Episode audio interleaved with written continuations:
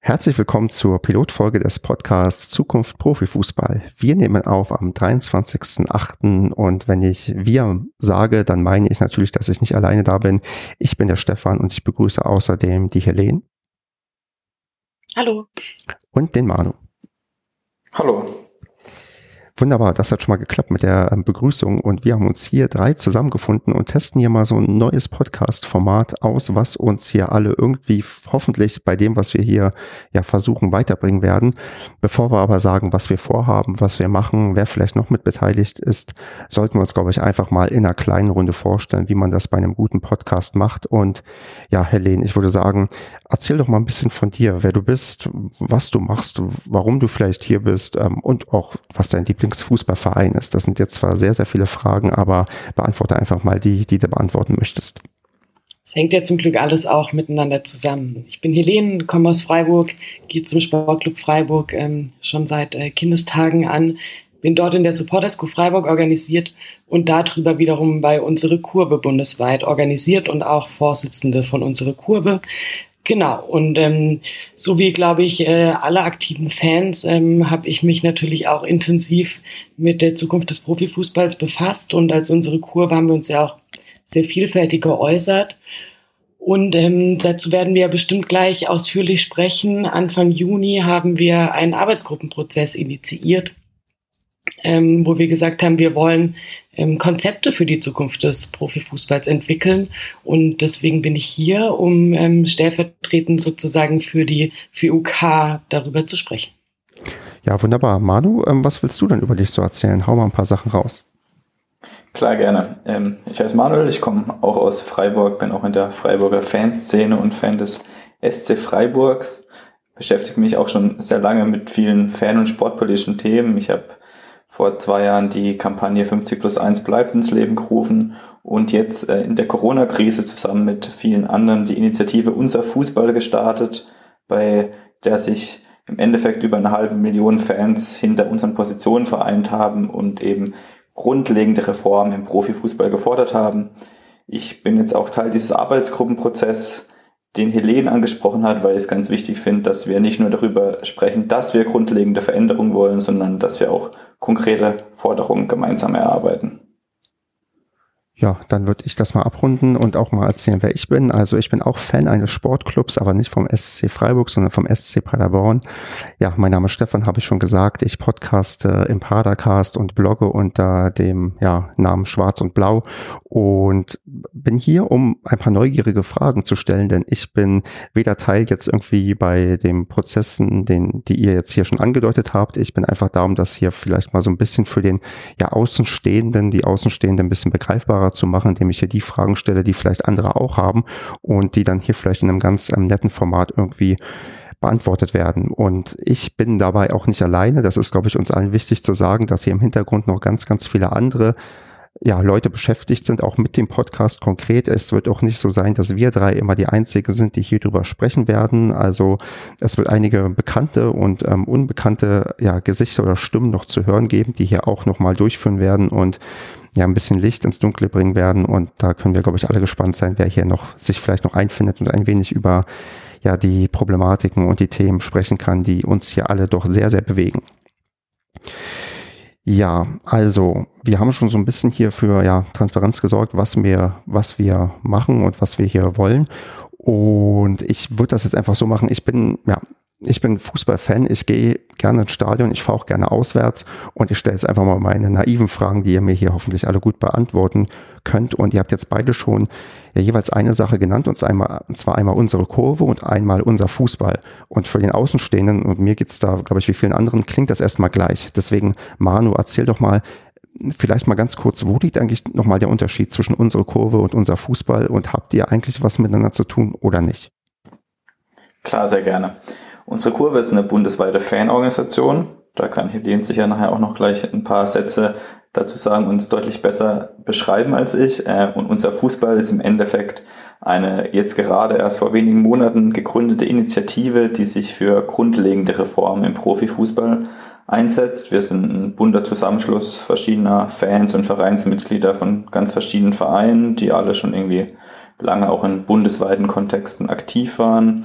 Und wir haben gemeinsam die Erklärung Unser Fußball verfasst. In dieser Erklärung geht es darum, wie wir uns unseren Fußball wünschen, bestehend aus vier zentralen Punkten. Unser Fußball ist für uns ein fairer Wettbewerb, in dem vielleicht die Schere zwischen großen und kleinen Vereinen nicht immer weiter auseinandergeht.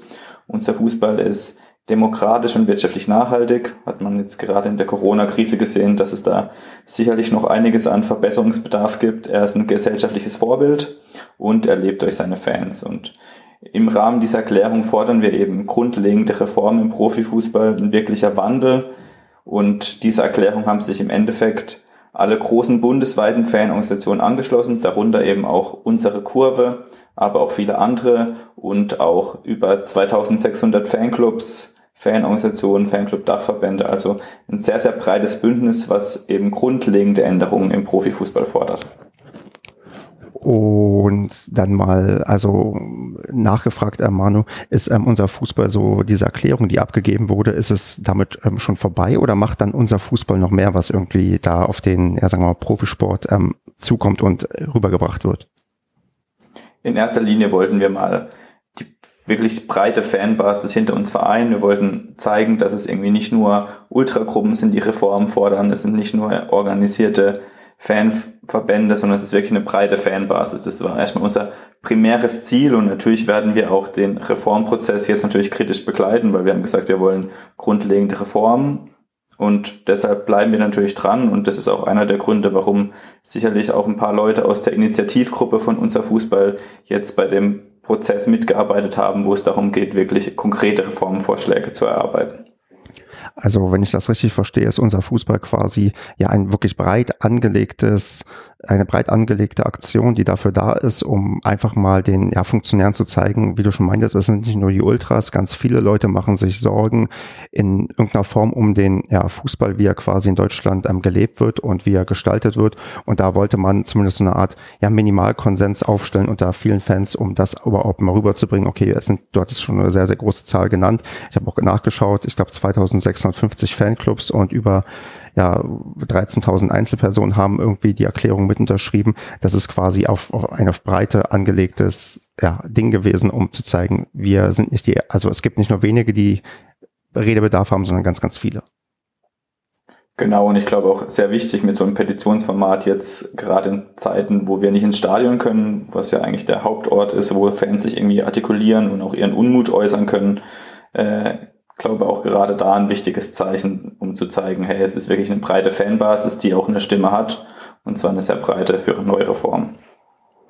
Dann dazu ergänzend die Erklärung, die werden ja jetzt nicht alle Fanclubs quasi am Einzelnen mit formuliert haben und irgendwie über diverse ja, Sätze gestritten haben. Wie ist sie denn zustande gekommen? Kannst du dazu vielleicht ein bisschen was sagen? Denn das wird ja nicht so sein, dass da irgendwie 2000 Leute mitgeschrieben haben, sondern vielleicht nur ein paar weniger. Also kannst du so ein bisschen vielleicht zur Historie sagen, wie, ja, wie am Ende überhaupt diese ja, Erklärung ja, entstanden ist? Klar, sehr gerne. Viele von uns waren schon bei der Kampagne 2018 50 plus 1 bleibt engagiert. Wir haben damals uns stark für den Erhalt der 50 plus 1 Regel eingesetzt, was dann auch im Endeffekt erfolgreich war, weil die DFL-Mitgliederversammlung beschlossen hat, dass die 50 plus 1 Regel weiter Bestand haben soll.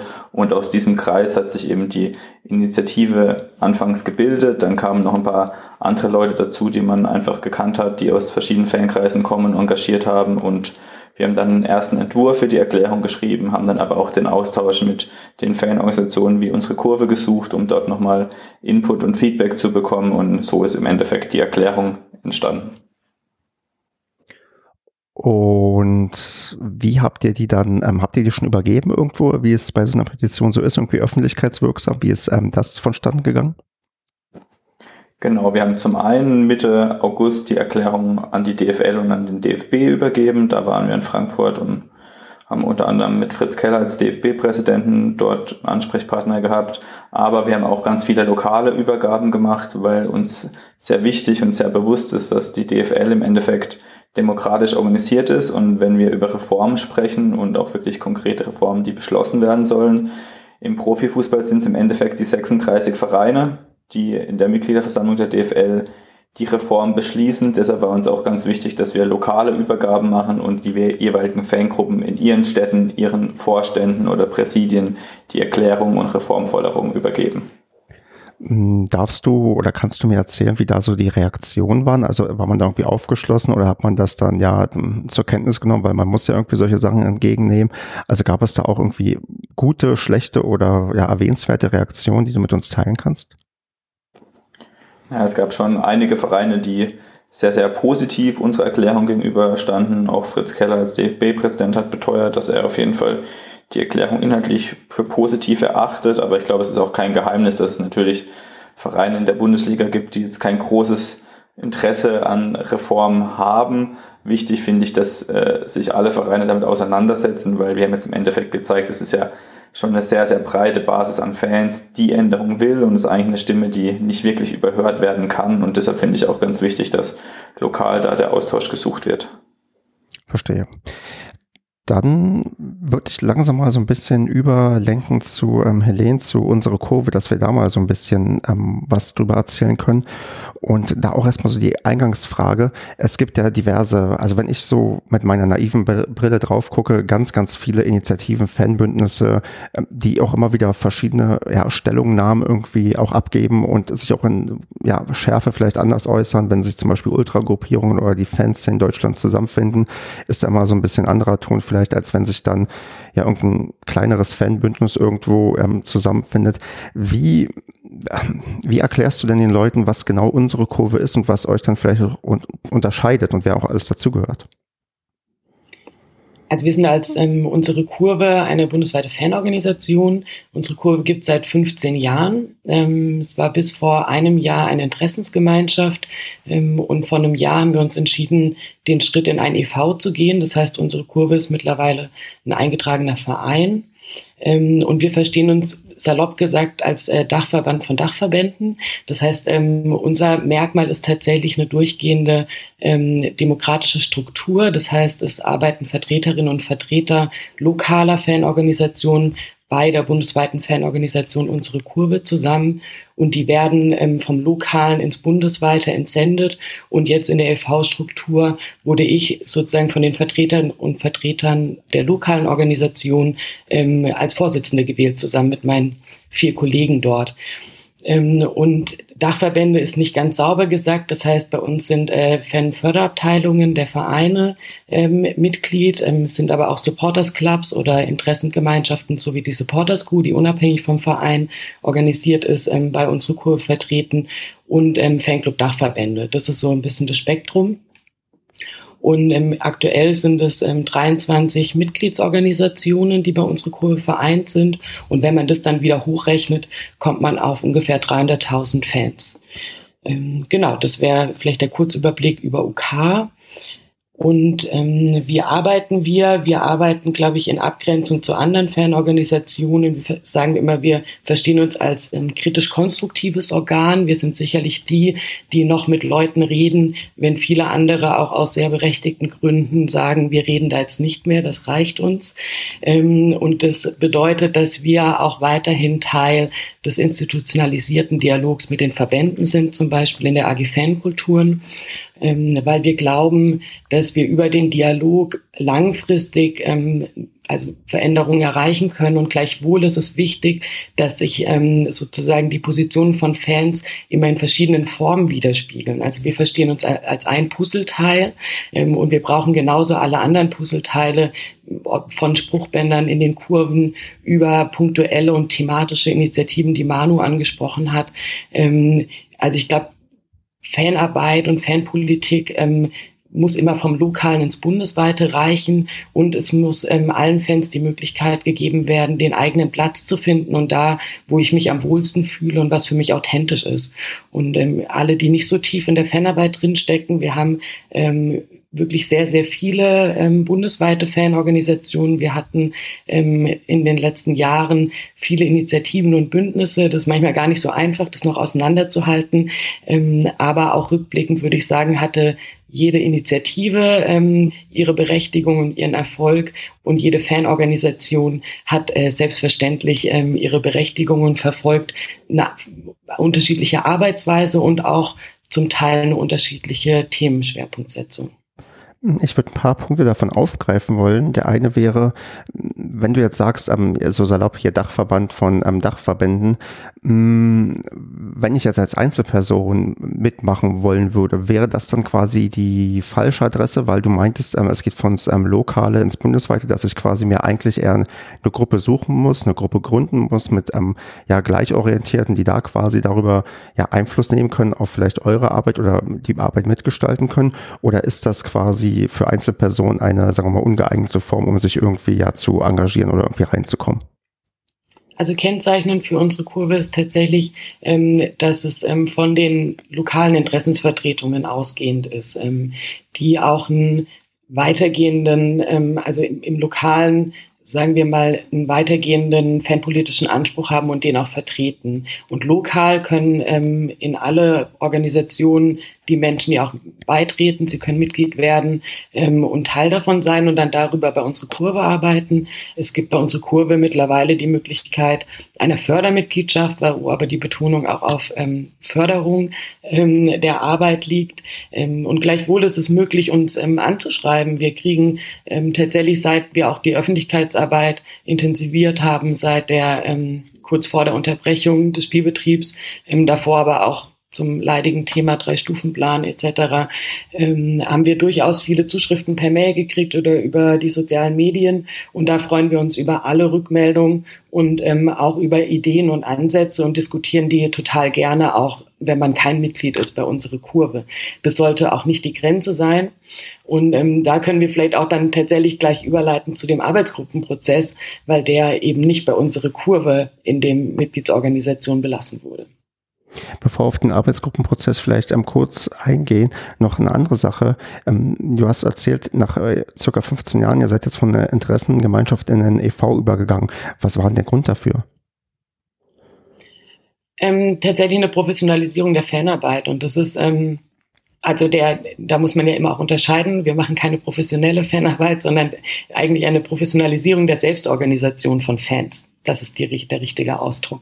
Ähm, es geht darum, wenn du ein EV bist, ähm, hast du leichter Möglichkeiten, Projektgelder auch zu akquirieren. Ähm, wenn du eines Tages die Gemeinnützigkeit anstrebst, kannst du Spendenbescheinigungen ausstellen. Du erhältst Ermäßigungen für deine am Gemeinwohl orientierte Arbeit. Solche Dinge brauchen die Grundlage eines Vereins oder es ist leichter, wenn es ein eingetragener Verein ist. Und das haben wir wirklich heiß diskutiert. Ich bin ungefähr seit 2013 bei unserer Kurve und ich ähm, weiß, dass es seitdem und davor schon diese Diskussion gibt. Es hat viel für und wider. Ähm, das Wider ist ähm, sicherlich, dass es ähm, starrere Strukturen sind, dass man es nicht mehr oder es herausfordernder ist, es sehr ähm, immer noch basisdemokratisch zu organisieren, ähm, leichte Zugänge zu halten ähm, und das es aber eben, dass man auch die Möglichkeit hat, ähm, Fördermittel ähm, zu akquirieren und wir haben ähm, ein kleines Projekt bewilligt bekommen, in, also im Herbst letzten Jahres. Und es wäre nicht möglich gewesen, wenn wir kein EV gewesen wären. Das heißt, ähm, wir, für uns war das der Schritt zu sagen, dann können wir auch eine finanzielle Unterstützung einholen, um die Selbstorganisation von Fans und damit die Berücksichtigung von Faninteressen zu stärken. Ja, ich glaube, es kommt ja für mich jetzt ganz gut heraus, dass ähm, unter unserer Kurve verdammt viele Menschen sich in irgendeiner Form zusammenfinden, die dann organisiert werden muss und das halt dann nicht anders geht, dass man das in irgendeiner, ja, sagen wir mal, professionelle Struktur gliedert, damit man halt ja entsprechende Möglichkeiten hat, die man sonst vielleicht nicht hat als loder Zusammenschluss, wo man dann gar nicht genau transparent sagen kann, warum man eigentlich eine Daseinsberechtigung hat und was man auch, ähm, ja, wie man auch gewisse Sachen dann irgendwie erreichen möchte. Also ich glaube, das habe ich jetzt für mich mal verstanden, weil das war mir tatsächlich alles vorher überhaupt nicht klar, wie ihr organisiert seid und was da alles dahinter steckt. Du hast aber auch noch einen anderen Begriff genannt, der mir auch immer wieder so unterkommt und den ich dann so beiläufig ähm, schlucke, wo ich denke, okay, die arbeiten irgendwie mit. Aber du hast von der AG Fankultur geredet, wo ich in meinem Kopf ihr irgendwie Einfluss nehmen könnt auf das, was DFB und DFL irgendwie machen. Aber ich glaube, du musst das für mich und auch für viele andere nochmal genauer erklären. Was verbirgt sich dahinter und welche Rolle spielt da ja, ähm, UK und welche Rolle spielen quasi auch die ähm, großen Fußballverbände und Organisationen? Also der Kurzabriss wäre, dass es, ähm, es gab früher beim DFB die AG-Fan-Dialog ähm, und das war der erste institutionalisierte Dialog, also den ich mich erinnern kann. Sicherlich gab es davor irgendwas anderes auch mal. Ähm, und aus diesen sind alle beteiligten Fanorganisationen ähm, ausgetreten, geschlossen, ähm, weil viele Kriterien als Bedingungen für sagen wir mal noch nicht einmal einen erfolgreichen Dialog, aber als, als ähm, Grundbedingungen wie eine Protokollierung, eine, eine Durchlässigkeit äh, in Richtung Geschäftsführung, ähm, Grad von Verbindlichkeit der Kommunikation alles nicht erfüllt war. Und ähm, dann wurde 2015 unter der Geschäftsführung der DFL ähm, die AG Fankulturen ähm, ins Leben gerufen und die hat sich da neu zusammengefunden. Und da sind trotzdem DFB und DFL paritätisch ähm, in, der, in der Leitung, aber die Geschäftsführung ähm, liegt bei der DFL. Ähm, und wir sind als unsere Kurve zusammen mit ähm, FIN, QFF, der BBAG ähm, von Seiten der ähm, Fanorganisationen im Ligabetrieb ähm, wieder ähm, Teil der AG Fankulturen geworden. Ähm, andere Organisationen wie Profans oder BAF, die vorher daran beteiligt waren, haben sich entschieden, nicht ähm, wieder Teil zu werden dieses ähm, Dialogformats. Und ähm, alles hat äh, sehr berechtigte Gründe. Ich glaube, ähm, das muss ähm, tatsächlich muss man uns immer wieder für sich entscheiden und neu entscheiden. Und wir haben gesagt, als unsere Kurve, wir versuchen dort ähm, endlich Bedingungen zu schaffen, dass wir sagen können, es ist ein Mehrwert, ähm, in diesem in dieser Form im Gespräch zu sein.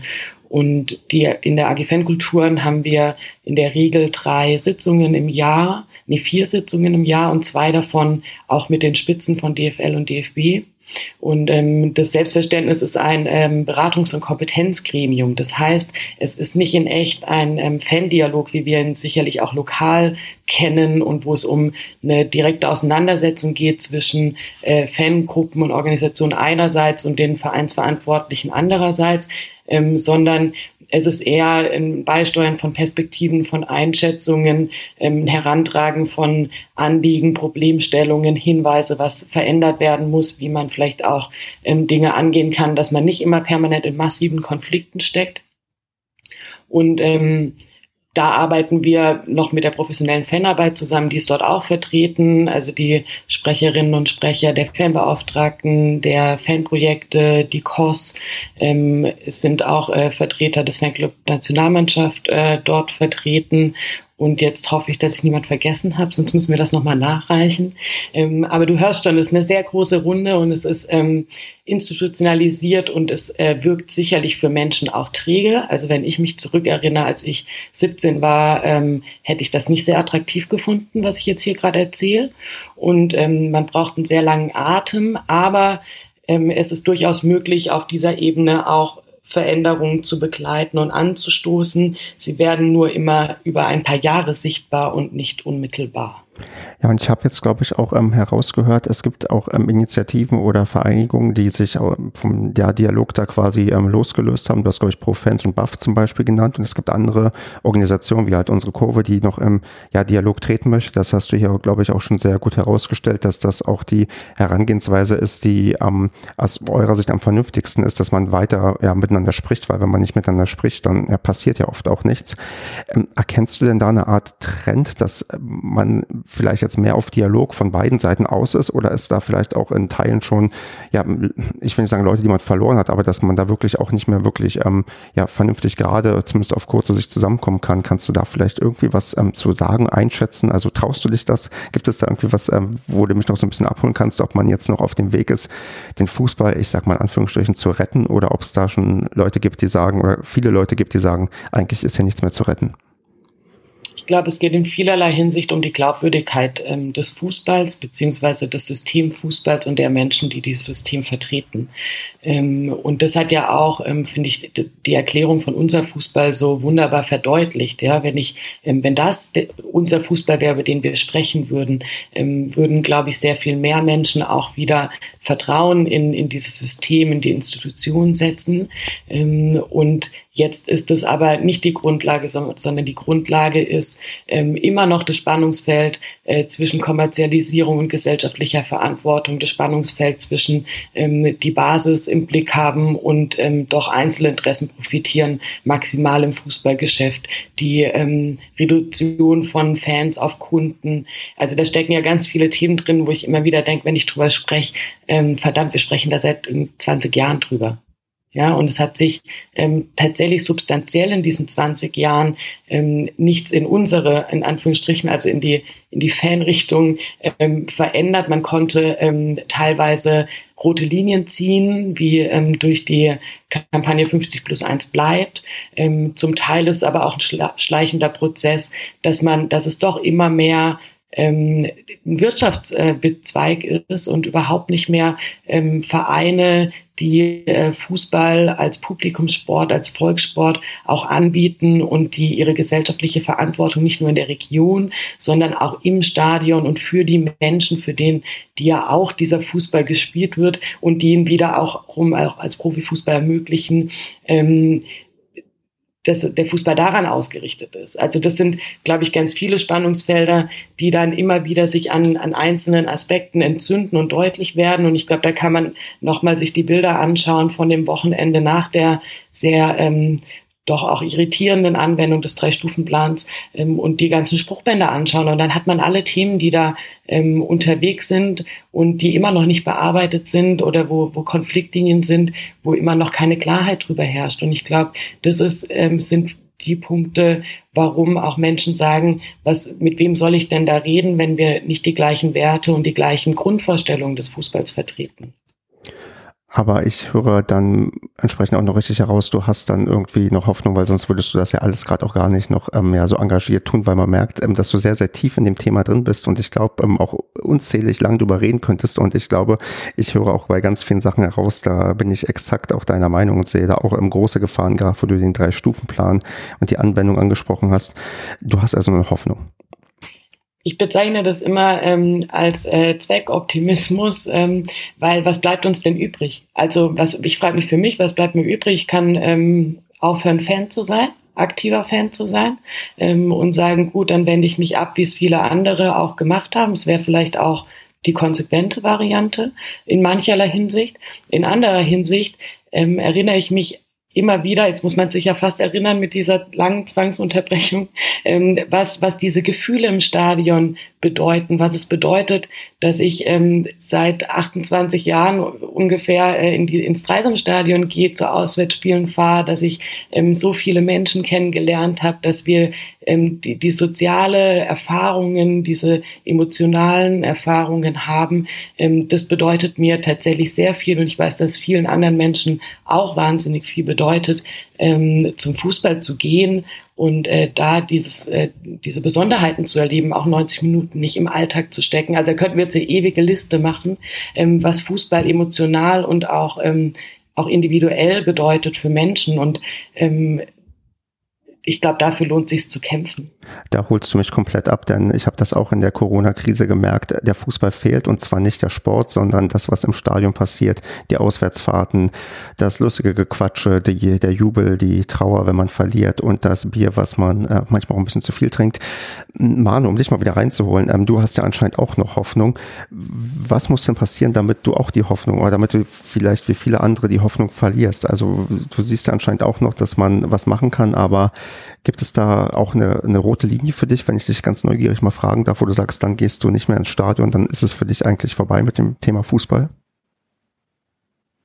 Ich glaube, ich habe schon ein bisschen die Erwartung, dass sich jetzt auch durch die Krise einiges grundsätzlich ändert. Ich glaube, der Prozess, wann man sich wirklich vom Fußball abwenden würde, weil einem alles irgendwie zu blöd wird, ist vielleicht eine sehr persönlicher, da wo man auch nicht sagen kann, es gibt vielleicht dieses eine Ereignis, sondern man fängt vielleicht an, nicht mehr so oft auswärts zu fahren, geht nur noch zu Heimspielen. Das kann ja auch sehr, sehr schleichend sein. Ich glaube, insgesamt haben jetzt auch in der Corona-Zeit vielleicht auch echt viele Leute gemerkt, wo es gibt doch noch ein Leben auch außerhalb des Fußballs. Man kann auch am Wochenende andere Sachen machen, die ganz toll sind und wenn die Pandemie in ein paar Monaten oder in, weiß nicht, vielleicht auch ein, zwei Jahren irgendwann hoffentlich mal vorbei ist und der Fußball wieder zur Normalität zurückkehrt, dann stellt sich schon die Frage, wenn sich dann nichts geändert hat, haben die Leute dann überhaupt noch Lust, diesen Zirkus mitzuspielen? Oder ist jetzt schon der Punkt, wo man sagen kann, irgendwie, es ist vielleicht eine der letzten Chancen, dass der Fußball nochmal die Möglichkeit hat, sich wieder umzuorientieren, wieder ein gesellschaftliches Vorbild zu werden, wieder sich mehr den Menschen zuzuwenden, die sich wirklich so krass für ihn begeistern. Da habe ich natürlich noch Hoffnung, sonst würde ich das Ganze auch nicht machen, aber ich bin auch gespannt, ob sich wirklich etwas bewegen wird. Genau, und auf diesem Weg, wo man jetzt hier was ähm, bewegen möchte, da, das ist so ein bisschen, glaube ich, das, was wir hier machen wollen, dass wir das begleiten wollen im Rahmen des Podcastes. Und ähm, ja, mit wir meine ich halt nicht nur uns, sondern auch noch ein paar andere, die mit dabei sind. Und jetzt, äh, Helene, ganz offen gefragt, willst du jetzt noch über die ähm, eure Struktur und den AGs reden oder wollen wir uns das vielleicht ein bisschen aufbewahren ähm, für die folgenden ja, Episoden, damit dann die Leute noch ein bisschen neugierig sind, damit man dann erst erfahren kann, was genau passiert? Was sagst du? Ja, ich glaube, es ähm, ist schon sinnvoll, wenn wir noch mal kurz erklären, warum Manu und ich äh, und du jetzt hier in diesem Podcast sitzen und was uns da zusammengebracht hat. Ich glaube, ähm, da sollten wir doch noch ein paar Worte drüber verlieren. Ja, dann erzähl mal, was du noch erzählen möchtest. Also wir haben ähm, die Erklärung unser Fußball ja unterzeichnet, also unsere Kurve. Und ähm, für uns war klar, das ist, das ist die Vorstellung, wie unser Fußball aussehen kann und soll, ähm, ohne Frage. Deswegen ähm, uneingeschränkte Unterschrift darunter. Dann haben wir für uns aber auch gesagt, na ja, ähm, aber wie wollen wir das denn erreichen und wie können wir es erreichen und wollen wir das wirklich ähm, den Verantwortlichen überlassen, die wir aber ja auch sozusagen wiederkehrend auch kritisieren ähm, oder gehen wir da auch in Verantwortung und machen mal Vorschläge, wie das wie aussehen kann. Und ähm, wir hatten die Möglichkeit, wir haben ähm, Ende letzten Jahres, das habe ich ja vorhin gesagt, äh, es geschafft, Projektgelder in einem kleinen, in einer kleinen Größenordnung über Supporters Direct Europe, über ähm, deren ihren Found ähm, zu bekommen und wollten ursprünglich eine Fanorganisation Konferenz machen diesen Sommer um uns mal auszutauschen, weil wir haben jetzt ja gehört, äh, es ist ziemlich vielfältig, wie man so organisiert ist bundesweit. Ähm, und das ähm, haben wir dann umgewidmet und gesagt, wir möchten gerne diese Gelder verwenden, um einen Arbeitsgruppenprozess zu starten ähm, und in diesen Arbeitsgruppenprozess ähm, alle Menschen aus bundesweiten Fanorganisationen einzuladen, mitzuarbeiten. Also wir haben die bundesweiten Fanorganisationen angesprochen und gesagt, wenn Sie in Ihren Organisationen einzelne Menschen haben, die Interesse haben, über das Wie zu sprechen und ähm, Konzepte für die Zukunft des Profifußballs auszuarbeiten, Probleme zu identifizieren und Veränderungsbedarfe, dann ähm, sollen Sie sich bei uns melden und dann werden wir zwei Monate intensiv daran arbeiten. Und ähm, diese Einladung haben wir Anfang Juni ähm, verschickt und Anfang Juli hatten wir unsere erste Online-Konferenz mit ähm, über 50 Teilnehmerinnen und Teilnehmern ähm, und sind dann in unseren Arbeitsgruppenprozess gestartet. So viel kann ich schon mal sagen. Wir haben vier Arbeitsgruppen gebildet. Ähm, die Grundlage dieser ähm, Konzeptausarbeitung bildet die Erklärung unser Fußball, die wir uns ähm, zugrunde gelegt haben, weil wir gesagt haben, das ist, wie du ja auch schon gesagt hast, der Minimalkonsens. Da haben so viele Fanorganisationen unterschrieben. Ähm, und wir wollen uns aber Gedanken darüber machen, wie kann man diesbezüglich Konzepte entwickeln. Und ähm, seit Anfang Juli bis jetzt noch ähm, Ende August arbeiten diese Arbeitsgruppen online zusammen und ähm, haben wirklich großartige Ansätze ausgearbeitet, wie ich finde, und interessante Gedankengänge. Und darüber werden wir in Zukunft berichten und das auch wöchentlich veröffentlichen auf unserer Website zukunft-profifußball.de. Genau, und das wird man hier doch in dem Podcast dann auch entsprechend ähm, ja, begleiten. So ist doch unsere Idee. Absolut. Die Idee ist, dass äh, sich nicht alle alle unsere Papiere durchlesen müssen. Da kann der Manu ähm, ein Lied von singen. Ich glaube, der ist in den Arbeitsgruppen, die wirklich sehr viel zu Papier bringen werden. Ähm, und die Idee ist, dass es manchmal auch schöner ist, sich das anzuhören und sich von den Menschen, die in den Arbeitsgruppen gearbeitet haben, erzählen zu lassen. Das heißt, es werden sicherlich nicht Manu und ich äh, die ganze Zeit hier sprechen, sondern die Idee ist, ähm, auch diese Breite ähm, an, an Fans abzubilden und die euch zur Verfügung zu stellen. Genau, und so wird es dann hier hoffentlich auch dann weitergehen. Das ist ja, wie gesagt, unsere Pilotfolge. Wir versuchen hier erst erstmal quasi aufzunehmen, gucken, wie das klappt, sind dann sehr gespannt auf die ja, Resonanz, die wir ähm, bekommen werden. Und ich glaube, da nehmen wir uns dann fest vor, dass wir zukünftig noch weitere Folgen aufnehmen werden und ähm, da immer offen sind für Anregungen, was vielleicht noch ein bisschen näher beleuchtet werden muss, was vielleicht ähm, gar nicht so umfangreich betrachtet werden muss, weil die Leute dann irgendwie doch schon bestens Bescheid wissen, die sich mit dem Thema auseinandersetzen. Und von daher äh, würde ich jetzt mal in Aussicht stellen, dass ähm, wenn diese Folge ganz gut ankommt, dass wir einfach damit weitermachen werden und ähm, dann noch viele verschiedene andere Leute, wie du schon angedeutet hast, zu Wort kommen werden, auch andere Leute hier ähm, moderierend durchführen werden. Also ich werde das nicht alleine machen, sondern da gibt es noch ein paar ganz andere, wie schon gesagt, ähm, bekannte Stimmen, die hier auch noch auftreten werden und hoffentlich einen Auftritt haben. Und ja, da würde ich jetzt fast so auf der Zielgeraden einbiegen, aber der Manu hat irgendwie heute so wenig gesagt. Deswegen wäre eine Frage, ob er jetzt noch was zu ergänzen hat, was noch unbedingt ja in der ersten Folge untergebracht werden soll. Dann darfst du jetzt auch nochmal oder kannst nochmal so viel reden, wie du möchtest. Hau mal was raus. Ja, wunderbar. Ähm, ich glaube, Helene hat aber eigentlich tatsächlich alles Wichtige gesagt. Wir haben, glaube ich, wir Fans haben die letzten Jahre unfassbar viel kritisiert am System Profifußball und wir haben jetzt über unser Fußball nochmal deutlich gemacht, dass wirklich auch sehr, sehr viele Fans sich einen grundlegenden Wandel fordern. Also wir sind uns eigentlich alle einig, dass wir eine ganz andere Richtung einschlagen müssen und ich glaube, es ist jetzt einfach ein super nächster Schritt, dass sich so viele Fans auch wirklich sehr viele Stunden Zeit nehmen, intensiv bundesweit zusammenarbeiten, um auch konkrete Konzepte und Lösungsvorschläge zu erarbeiten, mit denen wir natürlich auch die Diskussion dann in den nächsten Wochen weiter befeuern und ankurbeln wollen. Das sind wirklich dann konkrete Ideen, wo sich Verbände positionieren müssen, mit denen Fans auf ihre Vereine zugehen können und sie fragen können, wie sie sich denn dazu verhalten. Also ich glaube, es wird sehr spannend und wir Fans tragen auf jeden Fall unseren Teil dazu bei, dass konkreten Reformen im Profifußball nichts im Weg stehen soll. Und wenn ich das jetzt die nächsten Wochen weiter verfolgen möchte, Manu, auf welche Webseiten oder auf welche Social Media Profile sollte ich vielleicht besonders Acht geben? Kannst du dazu was sagen? Ja, es gibt die Website zukunftprofifußball.de, auf der alle Konzepte und Ansätze veröffentlicht werden sollen. Und darüber hinaus gibt es natürlich die Social Media Profile der Fanorganisationen wie unsere Kurve, aber auch die Social Media Profile von unser Fußball, auf der wir natürlich auch diese Ergebnisse und Ansätze teilen werden. Und dann hoffe ich mal, dass wer auch immer hier die Show Notes zur Folge macht, auch die Sachen entsprechend verlinkt werden, damit man da ganz einfach darauf zugreifen kann und sich nicht vertippen kann, wenn man das probiert, irgendwie online einzugeben. Ja, Helene, hast du noch was, was du loswerden möchtest? Ich bin einfach sehr gespannt aufs Feedback. Ähm, ich freue mich jetzt in die Öffentlichkeit zu gehen. Ich glaube, das kann ich stellvertretend für alle, die da jetzt hart gearbeitet haben, sagen, dass wir, wir haben nicht die Idee, dass wir die Weisheit mit Löffeln gefressen haben, aber wir äh, wollten einfach auch schon mal liefern und ähm, freuen uns drauf äh, auf weiterführende Diskussionen, auf Rückmeldungen, auf eigene Gedanken, weil nur in äh, Diskussionen können wir was wirklich Gutes zusammen erreichen. Ja, und mit diesem schönen Schlusswort würde ich sagen, ja, verabschieden wir uns erstmal und dann hören wir uns demnächst hoffentlich mal wieder. Macht's gut, ihr zwei. Ciao, danke. Vielen Dank und bis bald.